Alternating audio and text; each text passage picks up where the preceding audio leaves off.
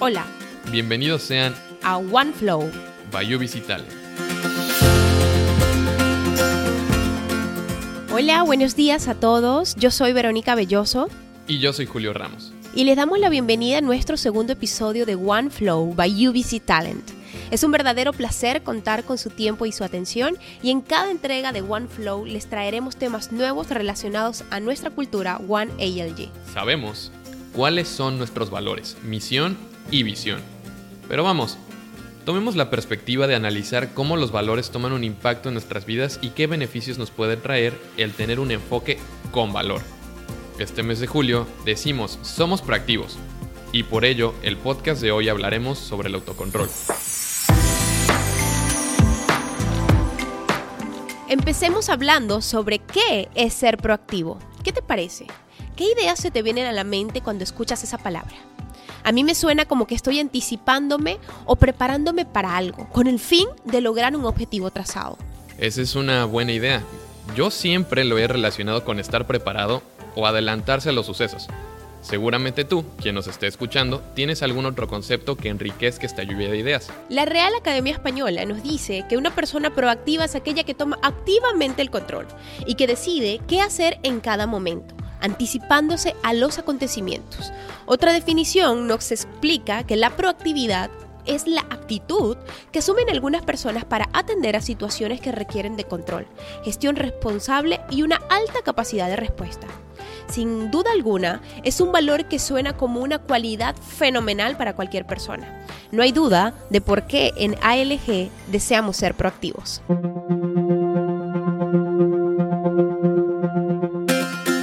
Como acabamos de ver, ser proactivo requiere de tener una actitud activa, una alta capacidad de respuesta, control activo, iniciativa y planeación.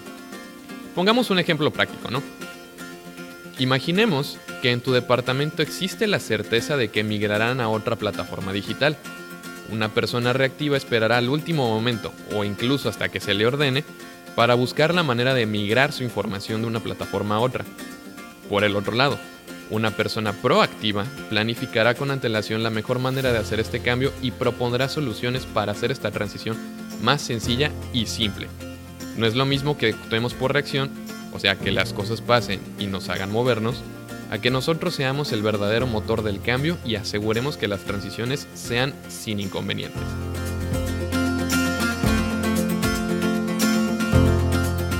Creo que ya tenemos más claro qué es la proactividad y qué implica esto para ti. Pero, ¿qué tiene que ver esto con el autocontrol?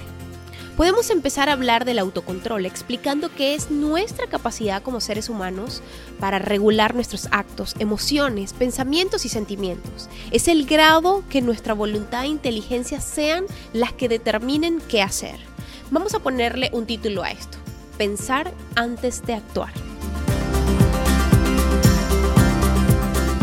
El autocontrol es parte importante de la proactividad, pues implica el ser capaz de actuar adecuadamente ante las emergencias y de dominar nuestras respuestas con quienes nos rodean.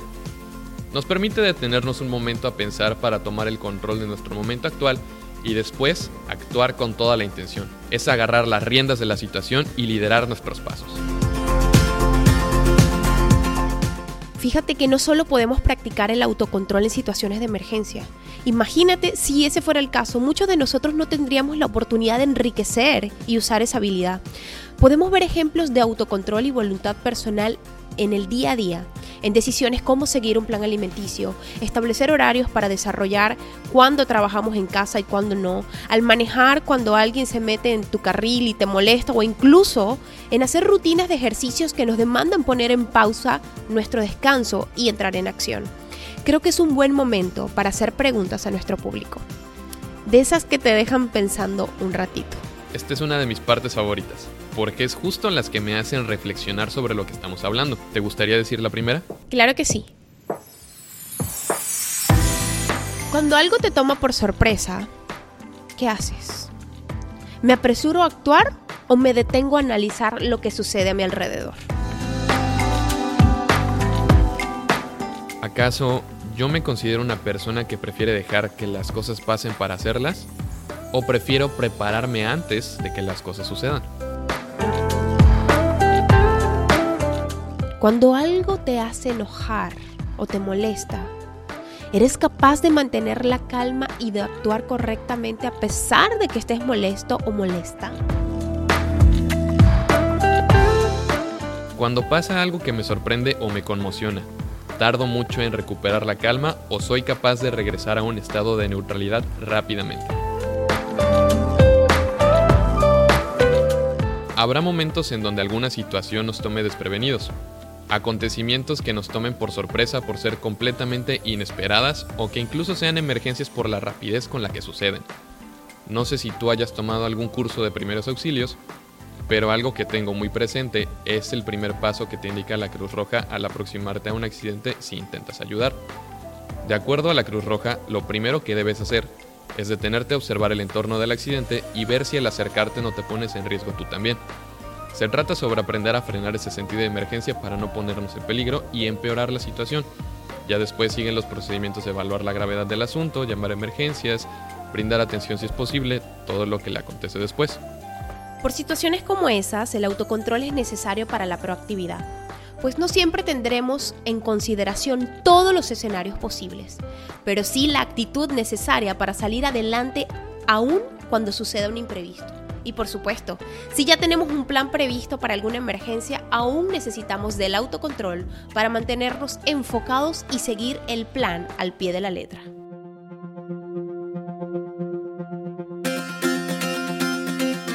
Si tú aún no te convences del impacto positivo que tiene el autocontrol en tu vida, te tengo una mejor noticia. Aprender a controlar nuestras emociones y reacciones deja un impacto positivo y visible a nivel cerebral. Resulta ser que nuestros cerebros conservan rasgos desde hace miles de años, y entre ellos está nuestra respuesta instintiva a los peligros y amenazas, conocida como el instinto de pelea o huida. Este instinto nos ayudaba a sobrevivir a riesgos de antaño, como animales salvajes, este, peligros en la comida, cosas que te ponían en peligro directamente. Pero hoy en día nuestras amenazas y miedos se han transformado en cosas como la fecha de entrega de un reporte, una presentación frente a tu jefe o incluso una nueva responsabilidad para la cual quizás todavía no te sientas preparado. En estos casos, huir o pelear no son opciones, pero nuestros cerebros están acostumbrados a ir directo a esas emociones de estrés y ansiedad, generadas por una parte del cerebro llamada amígdala. El lado bueno es que podemos reescribir nuestras conexiones neuronales para hacer más fácil el enfrentarnos a estas amenazas del mundo moderno. Cuando nos tomamos un momento para calmarnos, pensar y autocontrolarnos en situaciones así, algunas zonas en nuestra corteza prefrontal izquierda del cerebro empiezan a activarse y se comunican con la sección que antes mencionamos, amígdala, logrando que ambas trabajen juntas para medir el tamaño de la amenaza y tomar una decisión lógica y reflexionado. Mientras más incentivemos esta regulación, más se usa esta área del cerebro y más fuerte se hace la conexión neuronal, lo que nos preparará para mantener la calma y pensar adecuadamente aún en situaciones difíciles.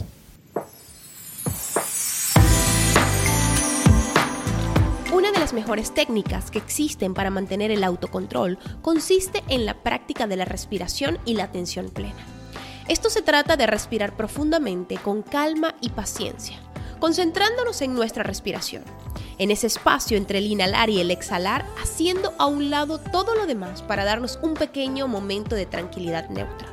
Mientras más nos familiaricemos con este ejercicio, más fácil nos será recordarlo y hacerlo en el momento que necesitemos encontrar balance. Yo te recomiendo que aprendas a identificar cómo tu cuerpo cambia cuando una situación te saca fuera de tu tranquilidad. No nos damos cuenta si no le prestamos atención. Pero usualmente cuando algo nos comienza a causar impaciencia, enojo, ansiedad y emociones similares a estas, nuestros cuerpos responden de varias maneras. Para algunos es morderse las uñas, para otros es sentir calorcito en las mejillas. A mí en lo personal me empieza a latir muy fuerte el corazón y a veces siento un nudo en la garganta. Estas respuestas físicas son un gran aviso que nos dice, hey, para un momento, escucha cómo estás ahora y tranquilízate. Una vez reconoces estas señales, es más fácil que puedas retomar el control. Incluso si está en tus posibilidades, apártate de esa situación. Así como reconocemos cómo responde nuestro cuerpo, igual es bueno reconocer qué situaciones nos detonan estas respuestas. Si sabes que cuando vas al súper y necesitas solo dos o tres cositas y terminas llevándote dos o tres carritos llenos, eh, mejor aléjate de allí, aléjate de los pasillos no saludables, llévate una lista con justamente lo que vas a comprar y lo que vas a necesitar. Un libro que podemos recomendarles para aprender un poco más sobre el tema es Entrena tu mente, cambia tu cerebro, de Sharon Beckley.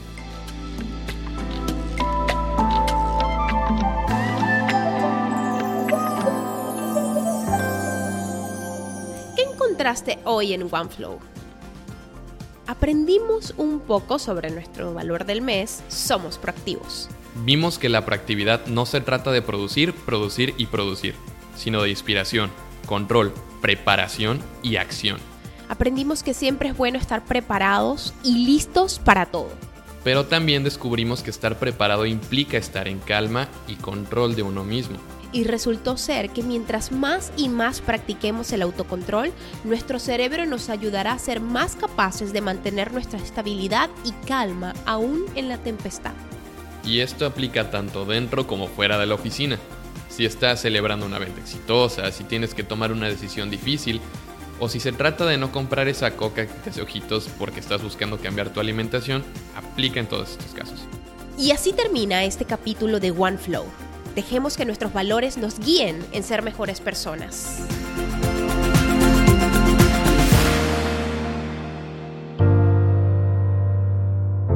Las opiniones expresadas en este podcast son de entera responsabilidad de quien las proporciona y no necesariamente reflejan la posición oficial de un Limited Vacation Club o las entidades que lo conforman.